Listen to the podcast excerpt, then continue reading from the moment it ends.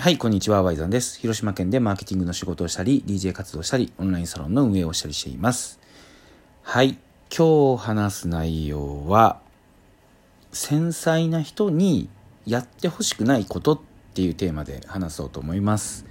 これはまあ、あくまで僕自身が、やっぱり繊細な人間だなっていうふうにすごい思ってて、その経験からの話ではあるんですけど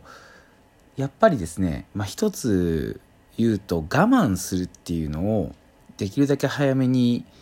やめた方がいいなというふうに思うわけですよ。どういうことかっていうと繊細な人ってやっぱり人から繊細だねっていうふうに、まあ、言われ方ですよね。あの、繊細なんだねっていうのが会話の流れで出てくる分にはいいけど、なんか繊細さが顔を出した時に、ほんまそんなしょうもないことで思い悩んで繊細やな、みたいな感じの、繊細であることが、なんか悪いことかのように言われる。まあそういう気は向こうにはないかもしれないけど、繊細がゆえにそういうふうに言われるっていうことが、結構やっぱり嫌だなって思ってる人って多いと思うんですよ。なので、それがゆえに嫌なことがあった時に、あの、怒っちゃいけないんだなとか、これは自分の繊細な面が顔を出して相手に繊細だっていうことがバレるから自分を抑えないといけないなって思う場面が結構あると思うんですよね。で僕もですね、まあ、僕自身もそして多くの繊細な人が思っていることの一つに気にしないでいたいっていうのはあると思うんですよ。ただこの気にしないっていうのは人から気にしてないなあの人はって思われることなのかそれとも自分自身が本当は気にしてるけどそれを隠してるのかってまあかなりの差だと思うんですよ。だから僕は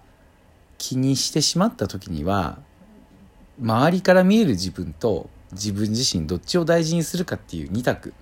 で考えたら僕はもう気にする自分を大事にした方がいいなって思うんですよ。でですよで僕のねこれ経験上なんですけどやっぱり一つ一つまあ気にした自分を出してしまうと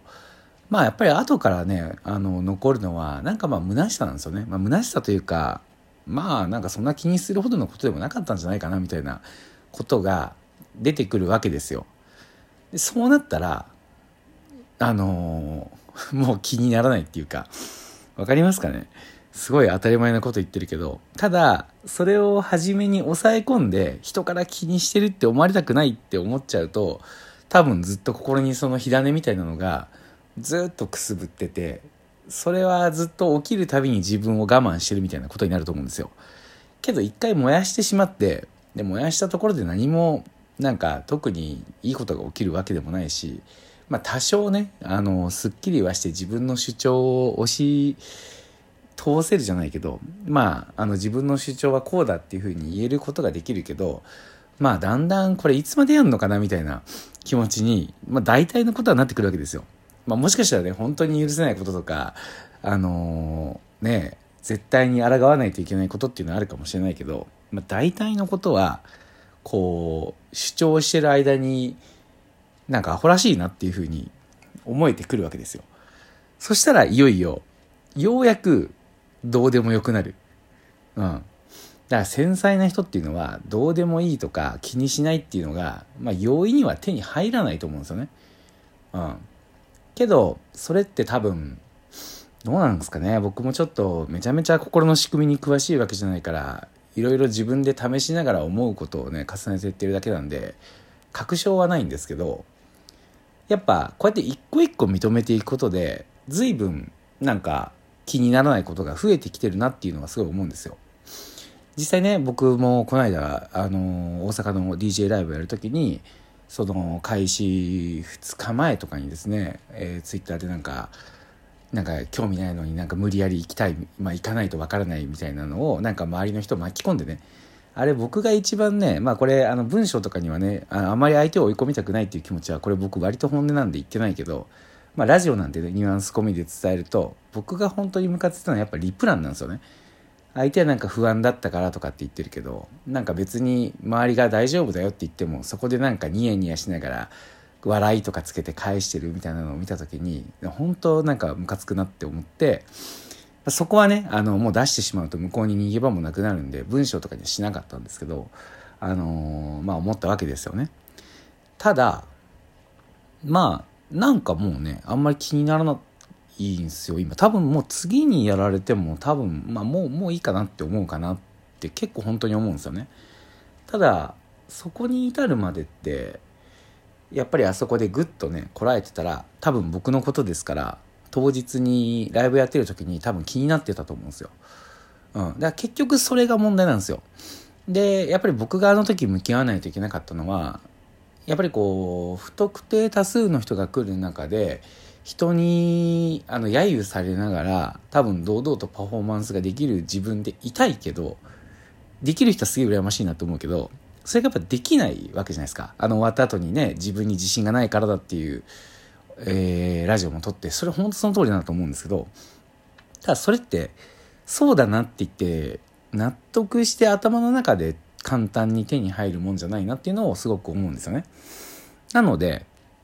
いろいろ怒りの感情とかね、えー、主張する自分だとかっていうのを味わい尽くした結果なんか結果的に最後に残ったのはまあ相手にしてる場合じゃないなっていうのがここでようやく残るわけですよ。まあこのステップを踏まずにそうできる人はすげえかっこいいなって思うけど僕はできないので現時点ではね。うん。なのでやっぱりまあなんていうのかなすぐに正解を手に入れようとしなくてもまああの何があれかって結構ね今回のそのやり取りの中でもまあ見守ってくれる人は見守ってくれるしなんか口出してくる人は口出してきてなんかねこれは良くないみたいなのを自分の価値観で言ってくるけど、まあ、それを受けるたびになんかやっぱ人には干渉しないでおこうっていうのを自分で思うしまあいろいろ通じてこういうのの一つ一つの積み重ねだなって思うわけですよ。はい。なんで僕は結果的にね、あのー、あそこで我慢してですね、繊細に見られたくないとか、こんなことで起こってると思われたくないとかって言って自分の、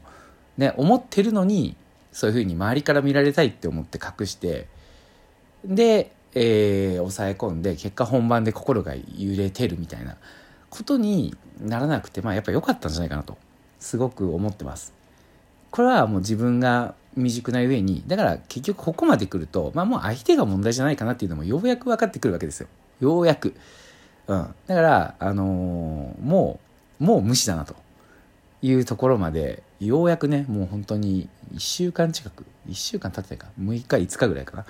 うん、でも来たんですけど、これ我慢してたら多分また同じのが来て、その度に自分が辛い思いをしてっていうのを繰り返すだけなんで、まあ、自制を込めた怒りっていうのは僕はいいなと思うし周りでそうなってる人を見た時にやっぱ見守るっていうことができる自分でありたいなっていうのをすごく思ったし、まあ、学びになったなと思いました。もうもう今のこの学びって全然相手関係ないじゃないですか。うん。だからもうあれはたまたまね自分の目の前に起きたのがあの人だっただけの話で何でもよかったんですよ別に結局ね。うん。だからもうここまで来るとわかんないですけど、そんなこと言いながらまた次なんか別のことで不安になってる時になんかつつかれたら、わーってなるのかもしれないけど、まあ、そんな自分なんですよ、結局。これをね、隠したまま僕は多くの人と付き合っていくっていうのが、できる自信がないので、結局。うん。ただ、えー、なんていうのかな。まあ、ちょっとは成長できたなっていうのを思ってるのでもう本当良かったなと。でおかげでライブも来てくれたね楽しみにしてくれた人の前で自分のね伝えたい思いっていうのは伝えれたので。